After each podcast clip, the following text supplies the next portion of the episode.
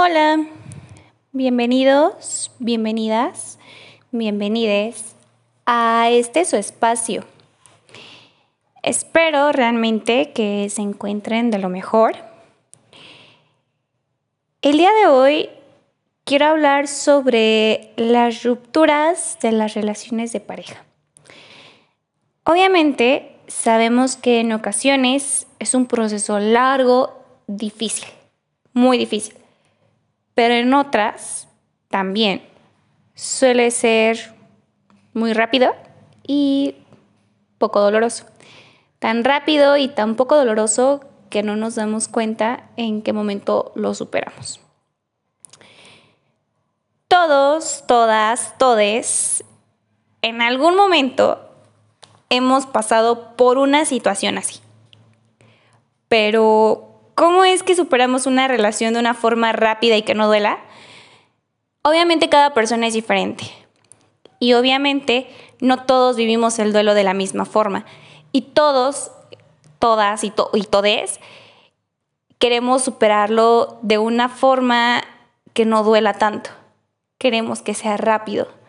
Entre más rápido, mejor. Pero no siempre es así. Pero lo que sí es muy común cuando se lleva muy poco tiempo de estar con una persona y pues realmente no se crean momentos especiales, eh, me refiero a momentos especiales como algo que nos haga recordar.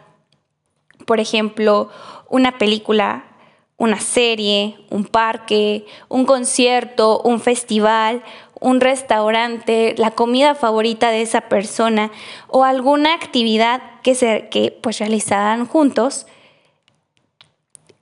es algo que pues generalmente puede superar más rápido. También suele suceder esto cuando en una relación existe algún tipo de violencia o agresiones. Pero también en estas mismas es muy complicado salir de, ellas. En el momento en que rompemos con alguien, surgen las siguientes preguntas. ¿Por qué hice o por qué no lo hice?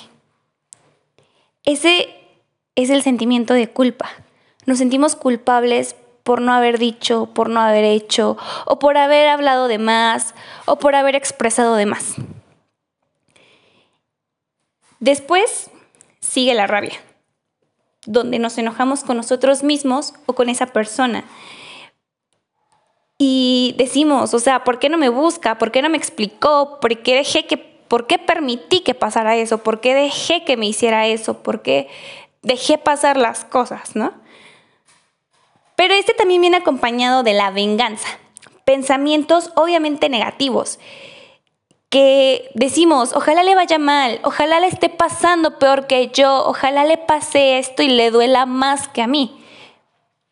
Después de esta etapa viene la comparación. Comparamos nuestro sentir con el de esa persona y nos hacemos la pregunta de, ¿él cómo la estará pasando? ¿Estará llorando igual que yo? ¿Estará triste igual que yo? ¿Se sentirá enojado como yo? ¿Cómo sobrelleva las cosas? ¿Cómo le hace para no recordarme, para, para olvidarme? Y es ahí cuando decimos, bueno, creo yo que ya superé, pero no. Nos damos cuenta que nos volvimos inseguros, nos volvimos eh, personas complicadas, que pensamos que no somos capaces de hacer o sentir algo. Todo, que nada nos queda, nada nos embona bien. Y también viene con esta las preguntas sin responder. Viene el por qué me dejó, por qué hice esto, etc. La mejor forma de sobrellevar este tipo de situaciones y superarlas es quedarnos con todo lo positivo de la relación con todo lo bueno, con todo lo bonito que fue en ese momento. Dejar fluir lo negativo y aprender de esto. Aprender a no cometer el mismo error.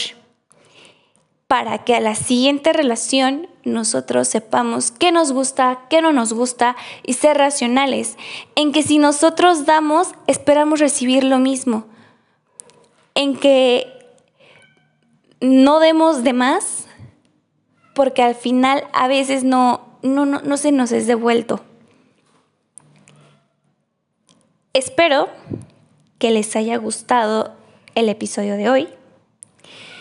No olviden sonreír mucho y brillar bonito. Los quiero mucho. Bye.